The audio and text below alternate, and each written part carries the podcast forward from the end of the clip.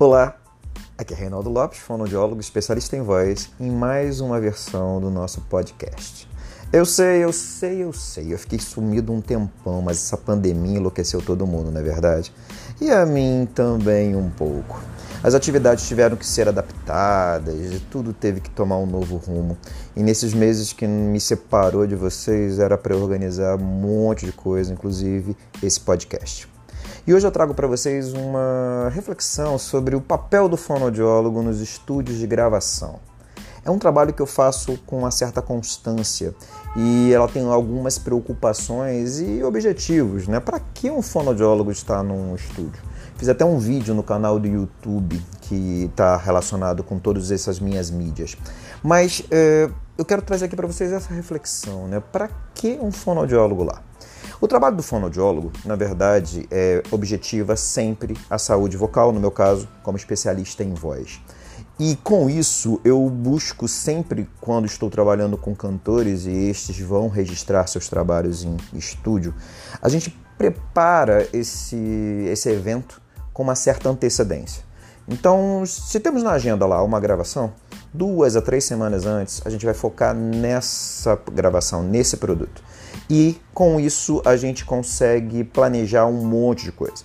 Consegue planejar o repertório, a efetividade da música, a performance, o que, que o cantor quer. E o fonoaudiólogo vai trabalhar o que? Com a estrutura muscular como é que a efetividade desses músculos vão promover um melhor resultado da sua arte. E assim a gente caminha nessas semanas que antecedem a gravação. No momento da gravação, eu tô lá para fazer o quê? Eu tô querendo fazer um aquecimento bem específico em relação aos músculos. Eu tô querendo fazer esse aquecimento dentro do local onde o cantor vai gravar. Por que isso? Porque o estúdio normalmente é muito gelado. Então a gente vai aquecer essa voz de dentro da, da ambiência que tem lá, né? do, do de como esse ambiente vai estar, para que a voz fique é, é, lá, é, na temperatura, na, na sua, no seu aquecimento, mas na sua performance.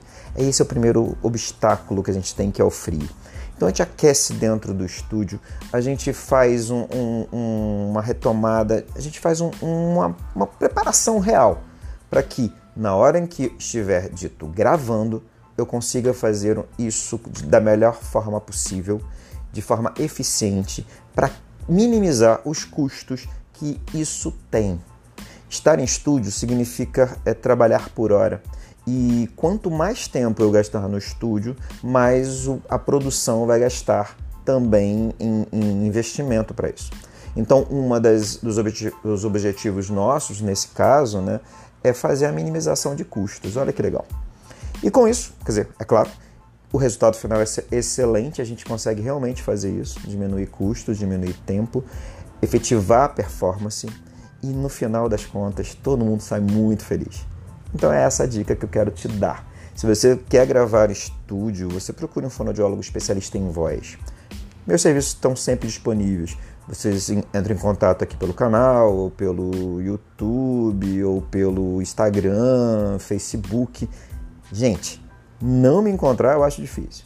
Mas fica aí essa dica e fica aí é, esse desejo de poder trabalhar com mais vozes, de formas mais variáveis e nos estúdios mais, mais diferentes possíveis, tá bom? Estamos juntos e eu desejo sempre uma boa saúde vocal para todos. Um beijo para quem é de beijo, um abraço para quem é de abraço e aqueles que são como eu, que gostam de beijos e abraços. Os dois. Sou guloso. Um abração e saúde vocal acima de tudo.